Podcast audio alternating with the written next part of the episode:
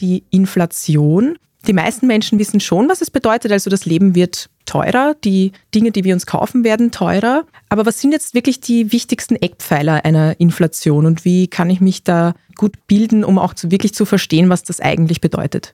Wir haben uns in Interviews mit Erwachsenen angesehen, was die über Inflation denken, was sie über Inflation wissen und wie sie mit Inflation umgehen.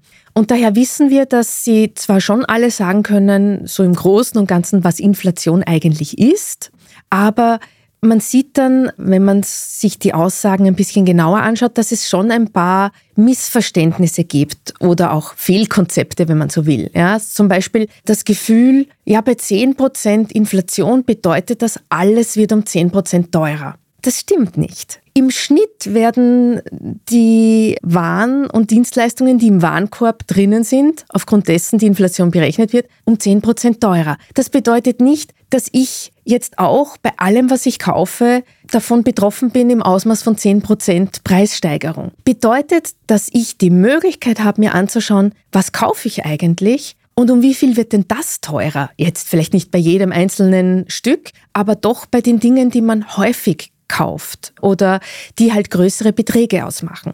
Und dann besteht schon eine erste Möglichkeit, auch ein Stück weit gegenzusteuern. Also jetzt von Inflation sind natürlich alle betroffen und die, die wenig Geld verfügbar haben, ganz besonders. Die müssen dann ganz besonders drauf schauen. Aber in einem gewissen Ausmaß kann man vielleicht schon gegensteuern, indem man schaut, was kaufe ich ein, wie viel wird das teurer, kann ich das vielleicht auch durch etwas anderes ersetzen.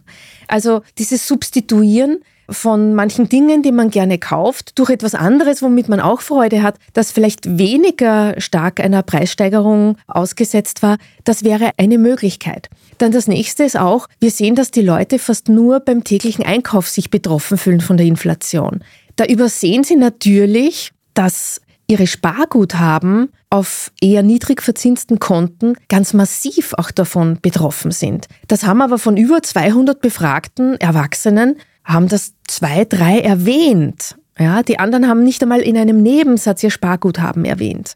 Und wenn wir wissen, dass es da hunderte Milliarden Euro gibt, die relativ niedrig verzinst auf Konten sind, bedeutet das, dass es da wahrscheinlich schon ein gewisses Potenzial gibt, da zu optimieren, indem man schaut, okay, gerade in Zeiten von hoher Inflation werde ich nicht ohne Not Geld auf einem niedrig verzinsten Konto liegen lassen, sondern werde mir überlegen, welche Alternativen es gibt, die auch gut zu meinem Risikoprofil passen, wo ich sage, den Geldbetrag brauche ich jetzt nicht, den brauche ich jetzt wirklich nicht dem Kaufkraftverlust aussetzen.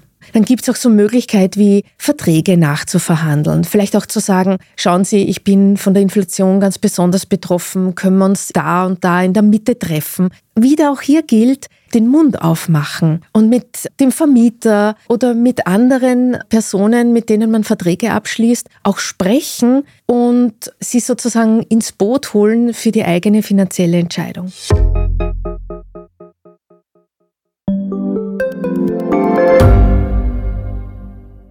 Reicht mein Gehalt für ein gutes Leben? Sind Sneaker und Uhren ein gutes Investment? Wie viel kostet eine Scheidung? Das und vieles mehr sehen wir uns an in der dritten Staffel vom Standard-Podcast Lohnt sich das? Wir, das sind Melanie Reidel, Annika Dang, Alexander Amon und Michael Windisch. Wir sprechen mit ExpertInnen darüber, wie man sogar vom Weltuntergang profitieren kann. Und darüber, wie mich künstliche Intelligenz reich macht und warum Geld noch immer Männersache ist. Lohnt sich das? Der Standard-Podcast über Geld findet ihr jeden Dienstag auf allen gängigen Podcast-Plattformen.